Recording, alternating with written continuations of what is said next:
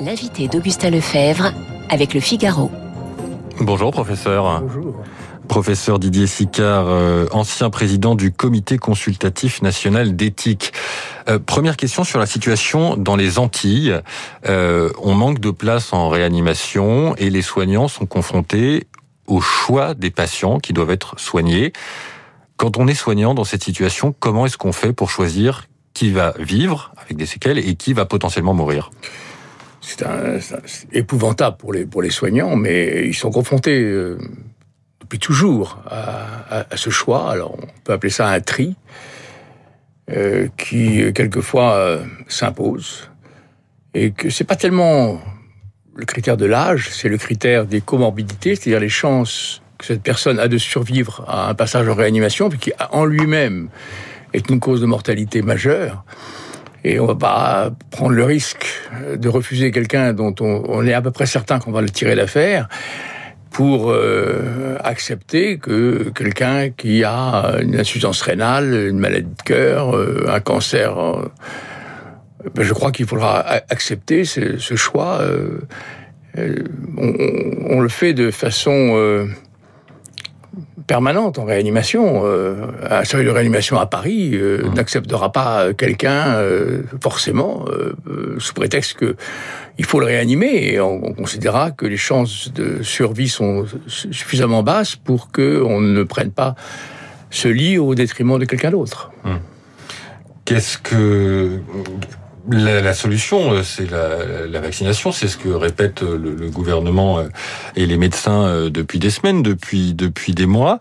Euh, on va arriver à une troisième dose de vaccin pour les personnes les plus vulnérables à l'automne. L'OMS dit, ben non, avant de faire cette troisième dose, il faudrait qu'on donne ces, ces, toutes ces, tous ces vaccins aux pays les plus pauvres. Est-ce que on a été égoïste, les pays occidentaux, les pays riches dans cette affaire? Ah, oui, ils ont toujours été égoïstes.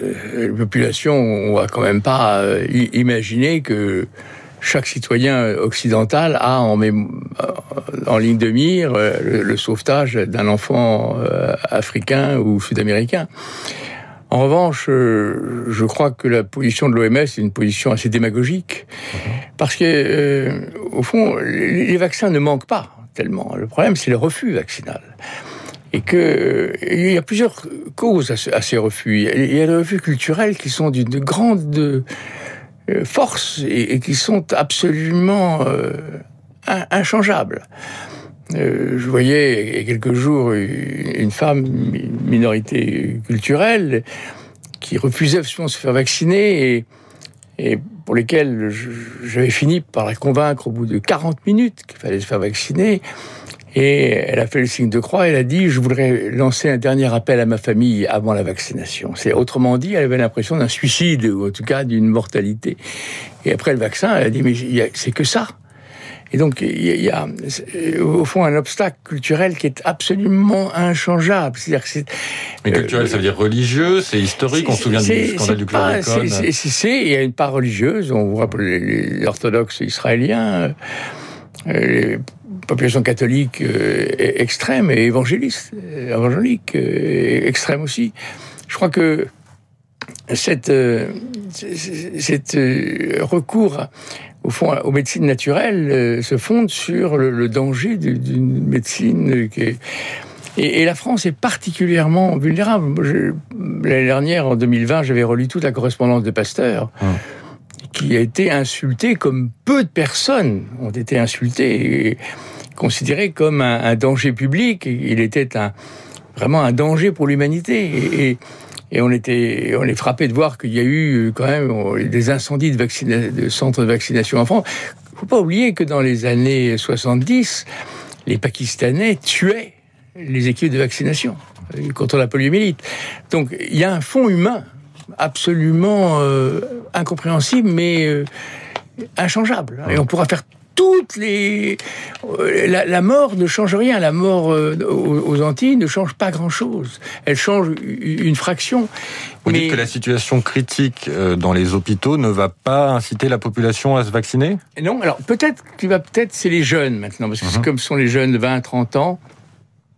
C'est-à-dire que les, les, jeunes, le réseau des jeunes va pouvoir commencer à, à trembler parce que jusqu'ici c'était les vieux. Bon bah c'est leur destin. Et que peut-être euh, la découverte dans un groupe euh, d'amis euh, au fond, le, sentiment, c'est pas visible, le, Covid? La plupart des, 70% des gens ne, présentent pas des, symptômes avant la maladie elle-même. Donc, rien.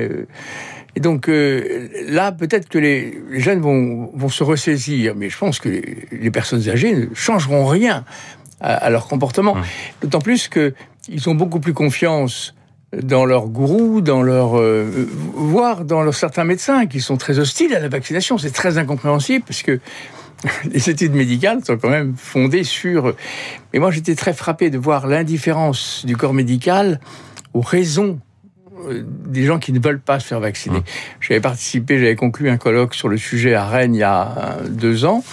Et j'étais le seul médecin dans la, faculté des, sciences de, Rennes qui s'intéresse à cette question. Les médecins disaient, ça ne nous intéresse pas. Ou les gens sont vaccinés, mais s'ils ne veulent pas se vacciner, c'est leur histoire.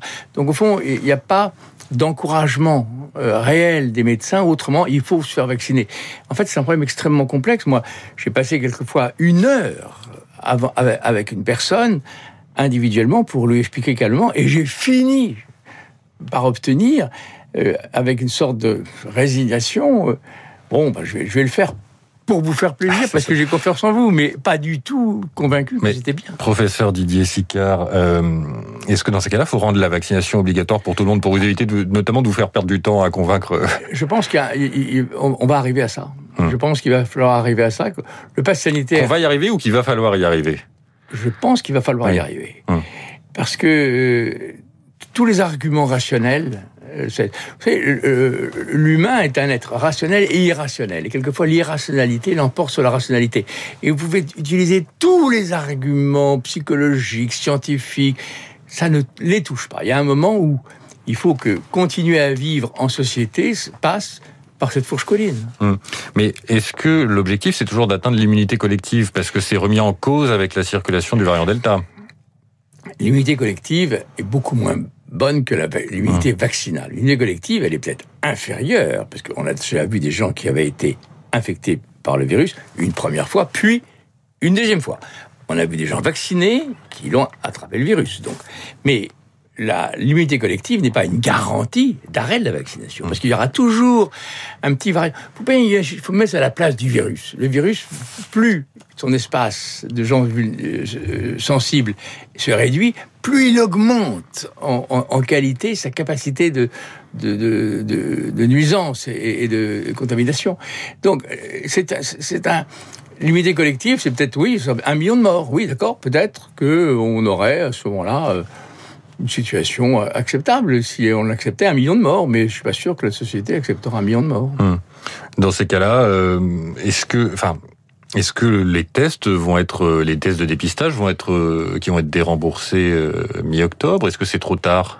Pour inciter justement à cette vaccination Moi, je crois que c'est trop tard. 15 octobre, j'aurais, j'aurais fait dès le mois de, dès le mois de septembre. bon, laisser quand même une marge de, pour que les gens aient le temps de, vaccination. vacciner. Oui. Mais je pense que la France a été le seul pays au monde à rendre gratuit autant de tests qu'on pouvait en faire trois par jour, si vous voulez. Ça a coûté, j'ai vu, 5 milliards. 5 milliards, oui, c'est dans un article de la Croix ce matin. On est, on est, un pays extrêmement généreux, mais euh, se faire faire des, tests tous les 3-4 jours euh, ne remplace pas et on, peut être contaminé le 10 minutes après avoir fait un test. Hum. Donc ça n'a pas de sens. 8h25 sur Radio Classique. Nous sommes en direct avec le professeur Didier Sicard, ancien président du Comité consultatif national d'éthique. Professeur, la Chine rejette ce matin les demandes d'une enquête sur l'origine de la pandémie. C'était une demande qui avait été formulée hier par, euh, par l'OMS. Euh, il y a déjà eu des tentatives pour connaître euh, l'origine de, de cette épidémie. Est-ce que déjà, est-ce qu'un an et demi, deux ans après son début, on a déjà quelques pistes. Non, pas de piste. Euh, la piste animale apparaît toujours prioritaire. Mais au fond, le fait que la Chine refuse toute enquête sur le laboratoire euh, finit par créer une suspicion. Euh, il y a deux mois, les Américains avaient publié un texte hum. accablant hum. que j'avais lu et j'étais frappé de voir que, au fond, les, les données où sont détruites, où sont placées dans un, dans un coffre absolument inviolable. Au fond, le refus de la Chine euh, lui fait porter une très lourde suspicion, exactement comme dans un crime euh, commun, euh, celui qui dit je ne répondrai pas à vos questions devient très suspect. a priori, la piste animale paraît quand même très vraisemblable parce que les infections humaines à partir d'un accident de laboratoire, ça existe pour le Marbourg, on, l'a vu. On a eu quelques, mais la plupart des infections, c'est toujours un mécanisme inconnu. Mais il faut euh, que la disponibilité des, des, des, tests de laboratoire, des, des, études animales.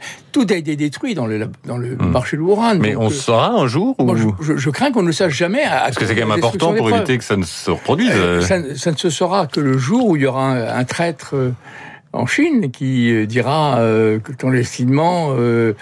Euh, au nom de sa, du risque de sa, de sa vie, parce que je pense qu'il serait condamné à mort immédiatement, euh, je pense que la Chine, pays totalitaire, ultra totalitaire, parce que je pense qu'au jamais dans l'histoire du monde, 1 400 000 personnes ont été incarcérées euh, au nom du bien-être économique, mais au, nom de l'absence totale de liberté. Donc, euh, je pense que la, Chine dresse des barrières.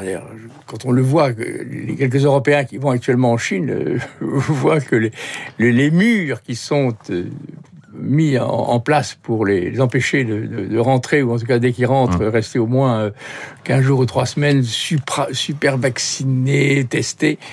Donc la, Chine a, une peur terrible que cela se dévoile et pour son, pour, son peuple, parce que si mmh. jamais le peuple avait voyait qu'il y a eu des erreurs faites, il risquerait d'être accablant pour le Parti communiste chinois. Didier Sicard, euh, je voulais qu'on termine avec euh, une question sur les conséquences de, de, l'épidémie sur nos sociétés. Est-ce que ça a changé la façon dont collectivement nous percevons la mort? Ah, Énormément. Hmm. Mais ça c'est de façon positive, négative, ou c'est pas forcément dans Ça c'est une des rares bonnes choses.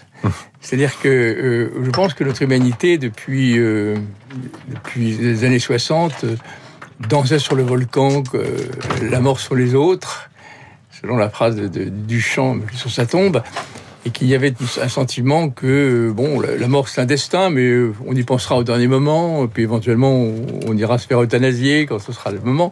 Il n'y a pas sentiment d'acceptation et au fond, plus on accepte, moins il y a d'effroi.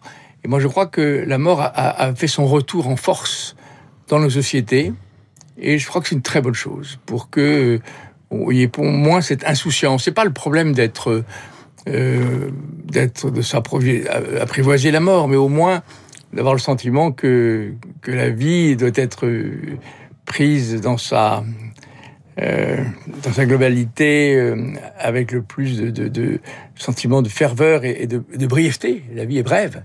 Et, et, que, euh, justement, en faire le mieux possible durant sa vie, plutôt que la rejeter dans une sorte d'abstraction. Et dans ce domaine, je pense que la l'humanité du XXIe siècle sera peut-être plus mature.